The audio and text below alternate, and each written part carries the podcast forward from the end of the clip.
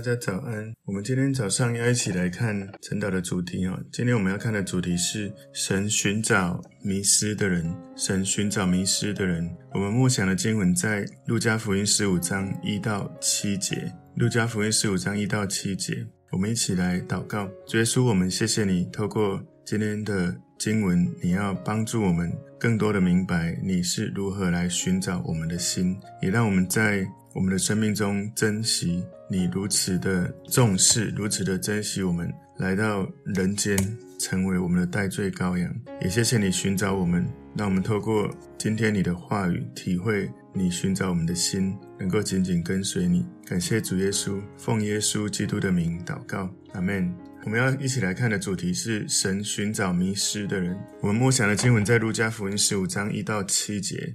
众税吏和罪人都爱敬耶稣，要听他讲道。法利赛人和文士私下议论说：“这个人接待罪人，又同他们吃饭。”耶稣就用比喻说：“你们中间谁有一百只羊，失去一只，不把这九十九只撇在旷野，去找那失去的羊，直到找着呢？找着了，就欢欢喜喜地扛在肩上，回到家里，就请朋友邻舍来，对他们说。”我失去的羊已经找着了，你们和我一同欢喜吧。我告诉你们，一个罪人悔改，在天上也要这样为他欢喜，较比为九十九个不用悔改的义人欢喜更大。好，今天我们看神寻找迷失的人，把经文归纳成三个重点哦。第一个重点是耶稣回应指控，你会发现哦，耶稣不管走到哪里，这一些宗教人士常常。就想要找他麻烦，用各种方式指控、控告、污蔑，哈，各种方式。路加福音十五章第一节，众税吏和罪人都挨近耶稣，要听他讲道。所以我们可以从路加福音这样的记载看到，耶稣他向这些群众讲话的时候，表示出来，我们看到有一直有很多的人在他身边，挤着想要来听他讲话。你如果记得昨天我们看的晨祷的经文，路加福音十四章二十五节说，有极多的人和耶稣同行，他转过来对他们说。所以在昨天的这个路加福音十四章讲有很多的人，今天十五章第一节特别讲到税吏跟罪人，是当时这些犹太人非常唾弃的人哦。耶稣这个时候他在对所有在他身边的人讲道，特别耶稣就。对跟着耶稣的人提出一些挑战，这些挑战并没有把人赶走，反而吸引更多的人来到他的面前。所以，如果你去看我们昨天在路加福音第十四章，我们讲到，如果你要成为门徒，你需要有代价，你要爱耶稣胜过一切，你要愿意背起十字架来跟随耶稣。你如果不愿意，撇下一切所有的跟随耶稣，就不能做门徒。那个不是说你真的什么都不要了，而是你认真的把耶稣摆在首位，让你能够透过因为耶稣在首位，你能够胜过你的老我，你能够胜过世界的价值。所以耶稣在讲道的时候提出了强烈的挑战，反而更多人来到他面前。这给我们一个很重要的提醒哦。有时候基督徒在传福音，我们把恩典廉价化了，就是把。基督教耶稣的恩典，我们有一点变成说用拜托的，或者是用好像说，我听过有人这样讲，就是他跟他好朋友说：“哎，我们最近小组哈，就每个人一定要找三个人来小组啊，你就至少来一次啊，不然这样子我都没有约到，不好意思啊。”我觉得有时候会变得好像他会觉得你好像在推销产品哦，其实神的真理、神的恩典。不是廉价的，不要好像变成用拜托或者是用威胁利诱的方式。有时候我们传福音哦，我们自己要很看重这个福音，但是不要用那么严肃的方式去沟通。举例来说，这个礼拜我希望邀请你来我们的小组或者主日，因为这个信息或是因为这个讨论到的内容，我主日有听到，我觉得对我很有帮助，我也希望你一起来学习或者来讨论。当然，如果你的时间可以，当然是最好。如果不方便，那也没关系，尊重你。我觉得有时候我们需要对我们自己的信仰，不是用这种好像你完全不敢挑战。我通常是鼓励弟兄姐妹这样：你真的确信这个东西对你好，你勇敢的邀请，勇敢的挑战。不过也尊重人，而不是用半推半就，好像要强迫他。我觉得我们如何尊重这个信仰，如何尊重人，我们也在被那一些被邀请的人看见，就是你对这个信仰的态度是如何，也在让他们看见，他们可以如何来对这样的信仰用正确的心态哦，不是觉得好像你在拉人来买保险，或者拉人来买一个什么，不是说保险不好，是拉人来买任何一个你要推销的产品。我为什么会讲某个产品或什么？因为有时候我们在做业务的时候，过度的只强调你想要推荐的东西，而不是看重这个人。所以，不管是卖任何东西，不管是邀请人来认识耶稣，其实我们应该是很坦荡，就是看重这个人，告诉他参与这件事或买这个东西的过程，你要看重这个人的感受跟想法，然后很清楚的告诉他你期待的原因。我觉得这是一个可以去思考的议题。路加福音十五章第二节前半段讲到法利赛人和文士。法利赛人是犹太教里面最严谨的教派，他们会自夸有高度圣洁的生活，对神是很敬虔的，然后有丰富的圣经的知识。那这些文士是专门抄写，然后教导旧约圣经的人，他们很熟悉旧约圣经，还有古人对律法的解释。所以这些文士，大部分的人是属于法利赛人，但不是所有的文士都是法利赛人。路加福音十五章第二节的中间，这里说私下议论说，所以他们在自己人当中低估埋怨，那没有公开的去谈论哦。他们谈论什么呢？路加福音十五章第二节的后面哈，第三段我把它分三段，第三段这里说，这个人接待罪人，又同他们吃饭，所以与人一起吃饭。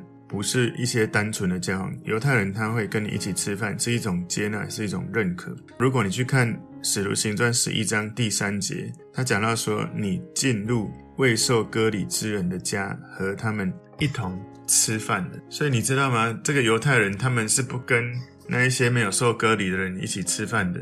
这是路家他在《使徒行传》所记载的哈，有空大家可以自己再去看前后文。哥林多前书第五章十一节，这是保罗说的。他说：“但如今我写信给你们说，若有称为弟兄是行淫乱的，或贪婪的，或拜偶像的，或掳掠的，或醉酒的，或勒索的，这样的人不可与他相交，就是与他吃饭都不可。”你看那，如果你跟有这些问题的人吃饭哦，其实。在当时有一些观点里面，他们觉得是很严重的。加拉太书二章十二节，哈，这里是一个有趣的记载，就是当彼得跟保罗在一群外邦人当中，他们在传福音，结果呢，加拉太书第二章十二节，哈，加拉太书二章十二节说，从雅各那里来的人未到以先，他和外邦人一同吃饭。及至他们来到，他因怕奉割礼的人，就退去与外邦人隔开了。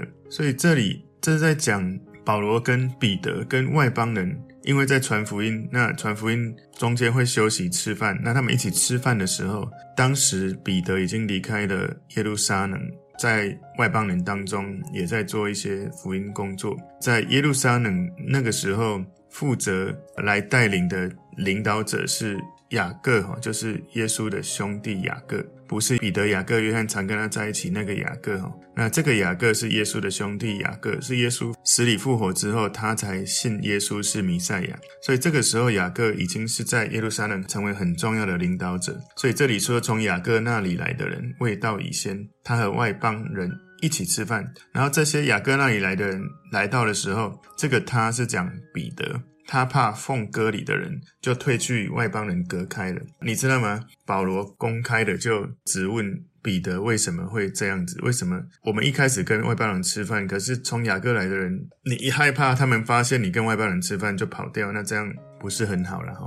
所以这里在讲的是与人一起吃饭。其实不是只是单纯的吃饭，而是一种接纳，是一种认可。法利赛人他是一种代表传统啊，传统的宗教人士。那文士代表在宗教界里面有知识、有地位的人。宗教跟纯正的信仰是不一样的。宗教强调的是外在，而纯正的信仰强调的是关系。是你跟神的关系。所以，如果你说你有信仰，但是你跟这个信仰的神没有关系，那事实上你是有宗教。因为宗教人士的特质是容易比较从外面去看，可是信仰的特质是容易从里面去看。里面你既然是里面，是没有人看见，表示你跟神之间那个连结的深度、亲密度、强度到底是什么？所以，我们到底是把我们任何人哈，当我们有一个神的时候，你是把神当做一个只有保佑你这样子的关系，还是他是一个可以跟你连结，让你感受到你爱他，他爱你的关系？宗教人士的特质是喜欢定罪人，但却不知道自己在罪恶里面。当然，有一些宗教人士也很容易定罪自己。所以我们在做内在更新祷告、内在医治祷告的时候，很多时候有一些人。因为这样的宗教的灵带来许多他自己跟别人的愁苦，就是很容易就紧张，就压力很大，就说你这样很严重，很不行。然后你在他身边，觉得好像有时候脚步走错都会被骂那种感觉。他容易定罪别人，也容易定罪自己，然后战战兢兢，好像什么都很恐怖。你如果是看重在信仰中跟神的关系，你无心之过，你不会害怕到好像啊惨了惨了，我要被天打雷劈了。有时候太看重宗教，就会变成这样，就是哎，我今天好像什么该做没有做，然后天打雷劈啊，惨了。所以我们要提醒自己哈，我们要看重是跟神的关系，是从关系里面生出来的信仰，不是从外在那种仪式或是外在一切的东西来看你是否跟神有关系。所以宗教人士会认为神用公义对待人。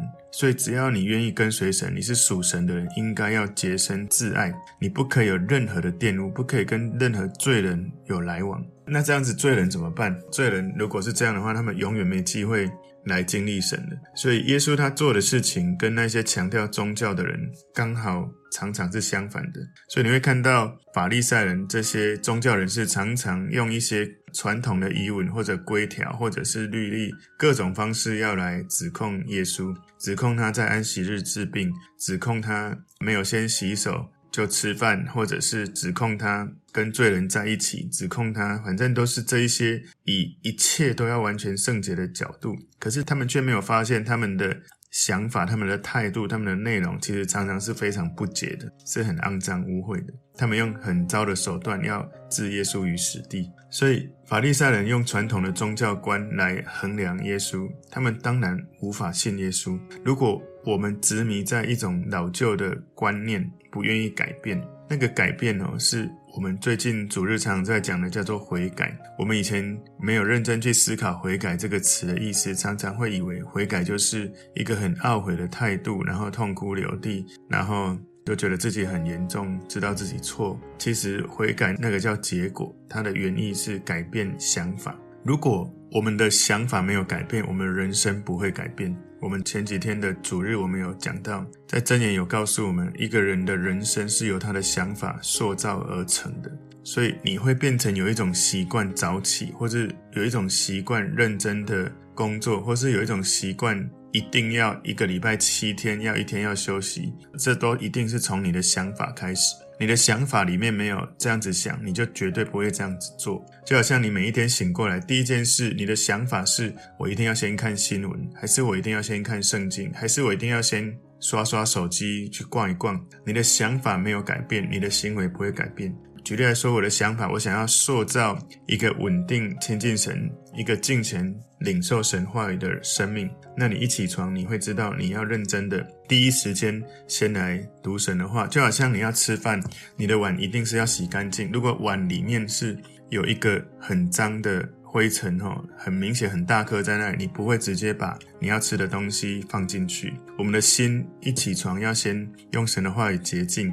你今天一整天遇到任何的事情，会有神话语的能力。所以一个人愿意改变想法，就能够跟上耶稣，他从真理里面要告诉我们的话语。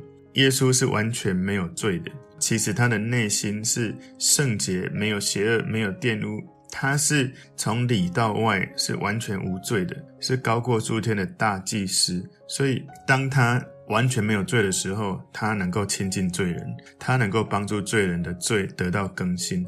所以，我们如果能够靠着耶稣，我们跟有罪的人在一起，我们可以帮助他们经历耶稣基督生命的捷径。事实上，我们每一个人都是有罪的。如果不是耶稣，我们都一样。我们有了耶稣，那个罪可以被赦免，生命可以得更新。路加福音十五章三节，耶稣就用比喻说，所以耶稣开始要用比喻了。耶稣常常用比喻在回答这些宗教人士的指控。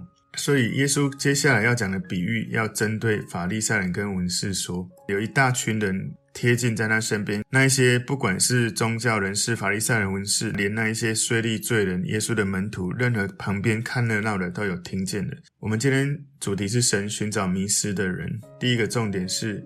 耶稣回应指控。第二个重点，找到迷失的羊。路加福音十五章四节前半段说：“你们中谁有一百只羊，失去一只，不把这九十九只撇在旷野？”所以你想象一下，如果你是牧羊人，你有一百只羊，有一只羊跑掉了，牧羊人去找这一只羊，不是很奇怪的哈？可是牧羊人为了这一百只里面的一只，却把九十九只放在旷野，撇在旷野。他讲，那有一个可能。这九十九只在旷野会是危险的，因为会有狼来吃它们。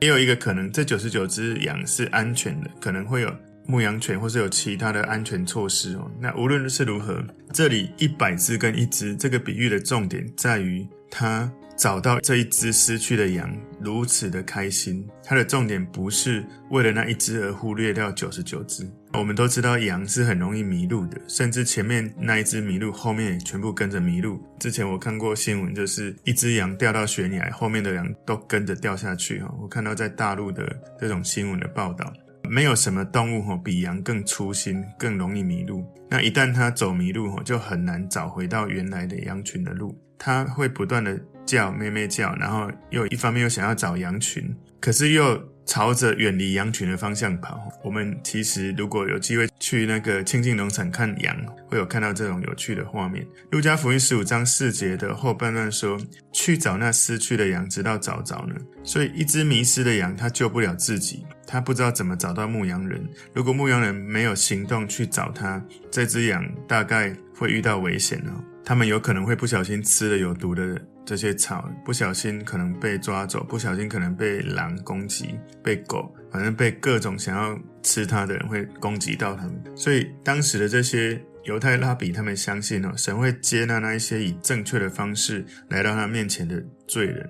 但是在这个牧羊人跟羊的比喻里面，耶稣他教导神主动来寻找迷失的人，神不是被动的接纳世上的人。而是神寻找想要回到天家、想要回到永恒、想要找到永生、想要找到内心深处满足的人。所以不是罪人找到神，而是神找到罪人。所以事实上，耶稣是主动来到这个世界，他来寻找在找他的人。他主动在两千年前，我们还没诞生下来，他已经来到这个世界。他先来找愿意跟他的人，然后告诉这些愿意跟他的人，传递他是永生的神。透过它可以得到永生，所以到了两千年后，我们经历了这么多世代的传承，福音传到我们身上，我们可以愿意说耶稣是我的神的时候，你被他找到了，你可以回到家了。你可以把耶稣放在生命里面的时候，你立刻就有一个永生的盼望。神寻找迷失的人，第二个重点是找到迷失的羊。今天第三个重点是找到羊的喜乐，找到羊的喜乐。路加福音十五章五节，这里说找着了，就欢欢喜喜的扛在肩上回到家里。所以，请注意那个早早是谁？就是你跟我，我们被他找着，意思是你听见福音，知道耶稣，你说好，我愿意接受耶稣。你想象那个画面，就是你迷路了，而牧羊人把你扛在肩膀上，这代表我们信耶稣得救，得到永生。我们拥有一种特殊的地位，我们跟耶稣的关系如此亲密，是他把你扛起来，你甚至不用走。所以我常常跟很多的弟兄姐妹说，很多人说我们在这个世界上有很多的生命的议题问题，我们需要。修行，然后修到自己生命的层次更高的时候，哇，未来能够在永恒有怎么样美好的状态？事实上，你认识耶稣的时候，如果用修行的角度来看，就是耶稣已经为你修行好了。你只要说 Yes, I do，我愿意把你修行好的生命放到我里面，然后你开始学习他的生命是要我们怎么活出基督徒的生命。所以你是把已经修行好的，其实耶稣不是修行，他就是在做他的使命。